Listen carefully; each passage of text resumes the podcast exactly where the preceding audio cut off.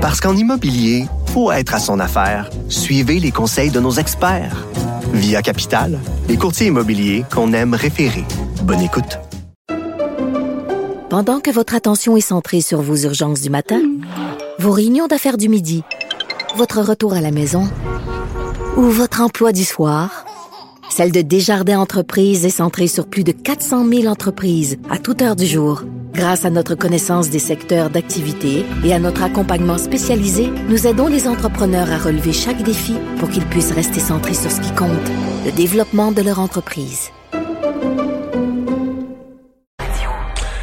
Chronique euh, juridique avec Nada Boumefta. Bonjour Nada. Bonjour, messieurs. Alors, c'est euh, une espèce de poursuite, contre-poursuite, là. Gilbert Rozon, qui, à son tour, poursuit Patricia Tulane, lui qui l'est poursuivi. Euh, Explique-nous ce qu'il y en est, là.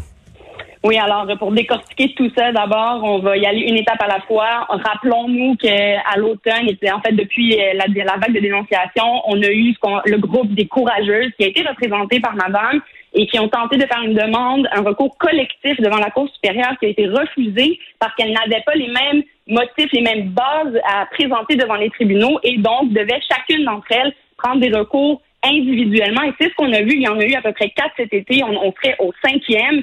Et ce qu'on comprend ici, c'est que Gilbert Rozon décide de contester euh, en envoyant une demande reconventionnelle, c'est-à-dire on poursuit dans la poursuite qui existe déjà. Et l'idée, c'est de faire un seul et même procès où les deux parties pourront présenter leurs preuves. Rappelons qu'on est au civil ici, pas au criminel, donc le fardeau de la preuve et la prépondérance de preuve par la balance. C'est vraiment l'image parfaite qu'on peut donner au public. La force de la preuve de l'un va peser en fonction de la, la force de la preuve de l'autre et le tribunal pourra trancher, ce qui n'est pas le cas en criminel. Et ce que je questionne ici, messieurs, c'est le résultat qu'on cherche à obtenir Qu'est-ce que ces victimes-là veulent avoir devant les tribunaux? Est-ce que c'est vraiment une question pécuniaire ou c'est vraiment une question aussi d'être reconnu, d'être entendu? Alors, voyons si c'est le bon véhicule procédural et le bon tribunal d'aller au civil pour ces plaignantes-là. C'est quand même une grosse vague qu'on a vue euh, depuis et également notre euh, visage finalement de société a également beaucoup changé en raison de l'actualité et des nombreux féminicides qu'on a eus là malheureusement cette année. Mais là donc euh, une fois au civil, ben là, euh, Gilbert Rozon prend aussi la voie des tribunaux civils, lui, pour une, une poursuite. Exact, en contestant. Et ce qu'on comprend ici, c'est qu'évidemment, au civil, ce n'est pas comme au criminel où c'est un avocat de l'État qui est contre un individu. C'est chacune des parties représentée par l'avocat de son choix. Donc, on a vraiment une question peut-être de force aussi devant le tribunal, d'accès à des ressources en fonction de l'argent que cette personne-là a. On comprend que Gilbert Rozon ne manque pas de moyens et ça m'amène à soulever une question qui aurait peut-être pu être amenée par euh, notre gouvernement le provincial, entre autres par le, projet de loi 92. C'est peut-être d'accompagner et d'aider, même peut-être donner un accès à un service gratuit pour des présumées victimes dans le cadre de euh, poursuites judiciaires civiles. Peut-être que ça aiderait et justement éviterait le, un, débalancement compte tenu des, des avantages pécuniaires qu'une des deux parties pourrait avoir. Nada, tu reviens sur euh, la partie support aux victimes du projet de loi 92, donc le tribunal de justice spécialisé.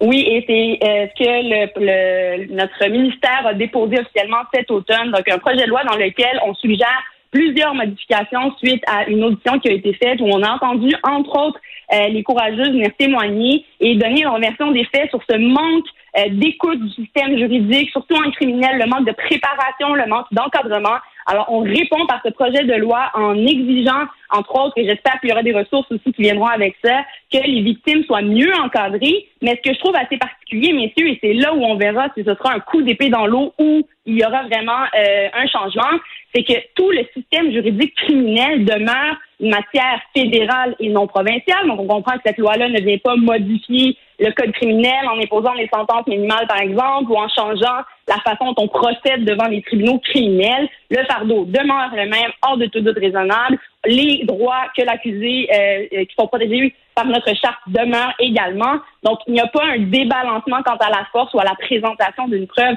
au niveau criminel, mais on comprend qu'il y a tout un travail d'encadrement à faire. est ce que notre ministre souligne, Jean Barrette, c'est en mentionnant, entre autres, qu'on pourra faire des vidéoconférences ou donner accès à des panneaux, par exemple, pour que les victimes, lorsqu'elles témoignent, ne voient pas l'accusé? Mais ça, messieurs, je tiens à mentionner que ça fait des années qu'on le fait.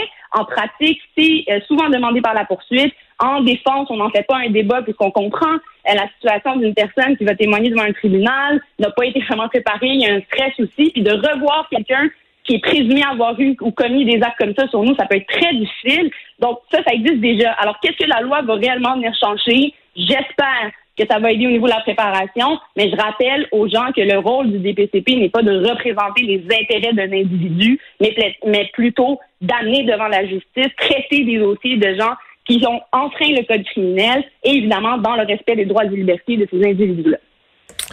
Finalement, euh, le maître d'un pitbull qui avait défiguré une fillette euh, qui quitte pas la prison, mais est-ce qu'il veut vraiment sortir? Une histoire. D'abord, je tiens à rappeler aux gens que c'est des événements qui se sont passés en 2015, si je ne me trompe pas. Euh, on parle d'un propriétaire de chien qui était vraisemblablement et clairement par la preuve démontré comme étant un chien dangereux. Un individu qui n'avait pas été représenté par avocat à l'époque, niait complètement le tout, a été déclaré coupable et c'est suite à ne pas avoir attaché son, son chien, ne pas l'avoir muselé. Et on comprend qu'il y a eu des victimes malheureusement, des enfants qui ont été mordus dans cette affaire-là.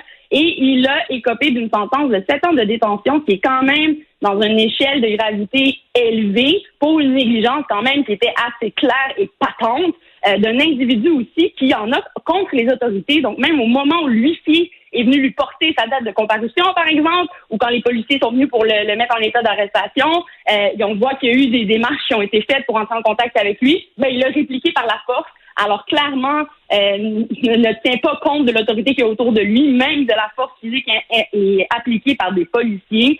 Donc clairement, un individu qui ne semble pas se soucier des règles semble penser être au-dessus des lois et en plus euh, qui était propriétaire malheureusement d'un animal qui n'était pas très sain et qui était très dangereux. Alors on comprend que la fusion de ces deux euh, aimants-là, ben, on crée malheureusement des accidents comme celui qu'on a connu. Euh, mais là, désolé pour le mot accident, c'est quand même une négligence. Ça, a été reconnu comme étant une négligence criminelle devant les tribunaux. Alors, on verra. Il a été, euh, il demeurera donc détenu jusqu'à ce qu'il démontre à tout le moins un processus de changement euh, sur ces étapes-là. Et on verra ce que la commission dira lorsqu'il pourra refaire sa demande. Madame, merci beaucoup et bonne fin de semaine. Merci. Bon week-end à lundi. Au revoir.